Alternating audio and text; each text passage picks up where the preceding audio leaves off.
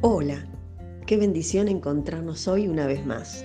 Vamos a reflexionar acerca de la provisión de Dios y es para vos y para mí, querida hermana, que venimos caminando en la caravana al cielo y tantas veces nos sentimos desalentadas, temerosas o carentes. En días de tanta conmoción a nivel global, con la economía del mundo entero en permanente crisis, bajo amenazas de sequías, guerras, terremotos, pestes y toda suerte de desastres naturales anunciados, la preocupación por el sustento y la sobrevivencia, la conservación de lo adquirido y las expectativas por un pasar digno, sin carencias, se encuentra bajo amenaza. Nuestra cultura inmersa en el materialismo y el exitismo promueve una vida de búsqueda permanente y sin aliento de aquello que nos falta. La carencia o insatisfacción es el motor de nuestro sistema, lo que mueve la economía del mundo. La ciencia y la tecnología procuran día tras día la creación de necesidades, lo que a su vez genera personas de continuo insatisfechas en una frenética carrera por colmar su sed de tener. Pero si bien el consumo es la marca de nuestro tiempo, esta sensación de falta y aspiración de cambio está en el ADN de la raza caída. La escasez de bienes ha sido, desde la fatídica decisión del humano de dejar de lado a Dios para vivir de acuerdo a su propia ley, una constante, una consecuencia directa de la ruptura de aquella relación de amor y comunicación creador-criatura del Edén, donde todo era abundancia y bienestar. No faltan en la palabra enseñanzas acerca de estas preocupaciones que tantas veces nos roban la paz. El apóstol Pablo, inspirado por el Espíritu Santo, escribía a los filipenses desde las condiciones nefastas de una cárcel fría y llena de carencias. Desde esa inconveniente y desaventajada situación, Pablo habla de la abundancia de tenerlo todo por tener a Cristo y la manifestación palpable de su amor a través del amor de aquellos hermanos, que de su escasez habían reunido una ofrenda para paliar su necesidad. Con gratitud los animaba diciendo que Dios supliría también para ellos todo lo que les hiciera falta, así como lo había hecho y lo hacía siempre con él. Ni los azotes del imperio, ni la amenaza de muerte apagarían el gozo de pertenecer a Cristo y vivir por Él y para Él en dependencia absoluta de su gracia. Y en esas terribles condiciones de incomodidad y escasez, les escribe rebosando gozo. Regocíjense en el Señor siempre. Otra vez les digo, regocíjense. Su amabilidad sea conocida por todos los hombres. El Señor está cerca, por nada estén afanosos. Más bien, presenten sus peticiones delante de Dios en toda oración y ruego, con acción de gracias. Y más adelante abre su corazón para decirles con gratitud y deseo de afirmarlos en su fe. Yo sé vivir humildemente y sé tener abundancia. En todo y por todo estoy enseñado, así para estar saciado como para tener hambre así para tener abundancia como para padecer necesidad. Todo lo puedo en Cristo, que me fortalece.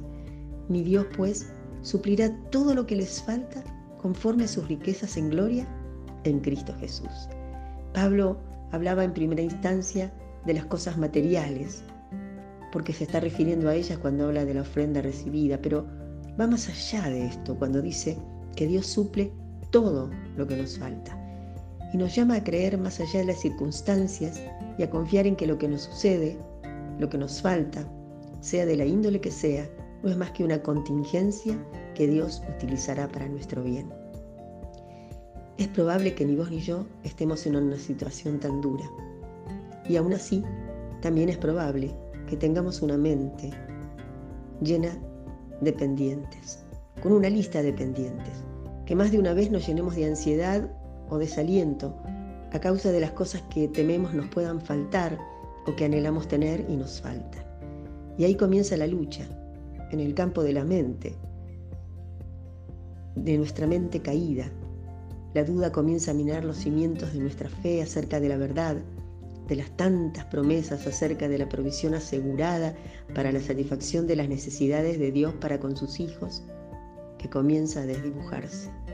Cuánto gozo apagado Cuánta aflicción innecesaria vienen cuando nuestro corazón asume el modo creedor, ¿verdad?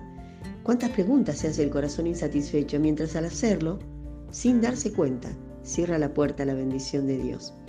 Porque así es nuestra naturaleza. Por eso necesitamos un Salvador.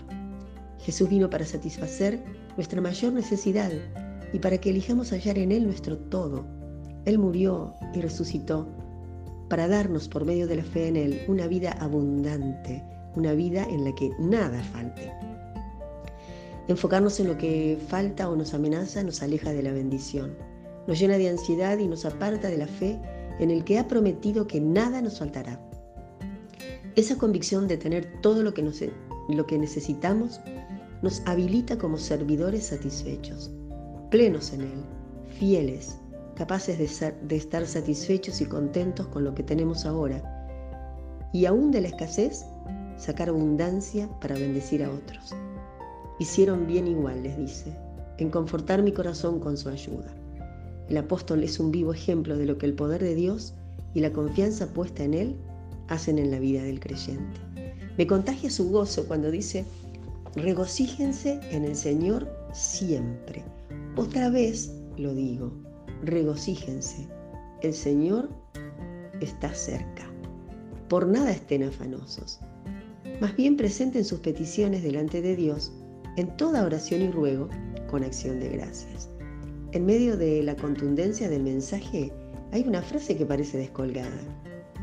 Su amabilidad sea conocida de todos los hombres. O sea, no solo dejen de preocuparse, dice.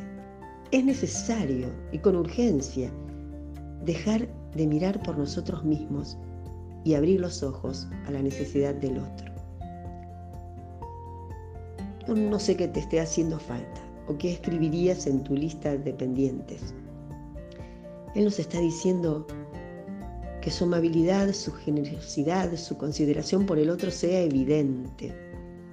¿Vos llevas una cuenta de bendiciones en modo pausa?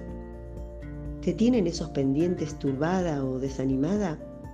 Porque hoy la voz del Señor vuelve a envolvernos y nos dicen, no te preocupes por nada. Él sabe de qué cosas tenemos necesidad y suplirá todo lo que nos falte. Él puede cambiar también nuestra manera de mirar hasta que podamos decir con el apóstol, he aprendido a estar satisfecha, contenta con lo que tengo ahora. Hermana amada, amiga, te invito a buscar esa lista de pendientes para cambiar cada falta por una oración, cada sentimiento de carencia o pobreza por acciones de gracias, cada reclamo o quejo en un gesto de amor a ese prójimo que tal vez no puedas ver a causa de tu afán. Notemos cómo el pasaje nos lleva aún más allá y nos deja sin aliento cuando nos recuerda con ternura, como queriendo hacernos volver en sí. El Señor está cerca, o sea, todo lo que es relevante hoy muy pronto dejará de serlo. Lo que hoy puede cargarnos de ansiedad y robar nuestro gozo, muy pronto pasará. Es como un ruego que nos dice, sean sensatas, inviertan en el lugar correcto, no es aquí donde está nuestro tesoro. Jesús nos promete un futuro lleno de esperanza, donde nada falte. El final del texto es glorioso, lleno del amor que anima y afirma. Cambien su preocupación por oraciones y acciones de gracias y sus corazones encontrarán consuelo y paz. Anhelo que esta palabra sea cumplida en nosotras. Que tengas bendecida semana.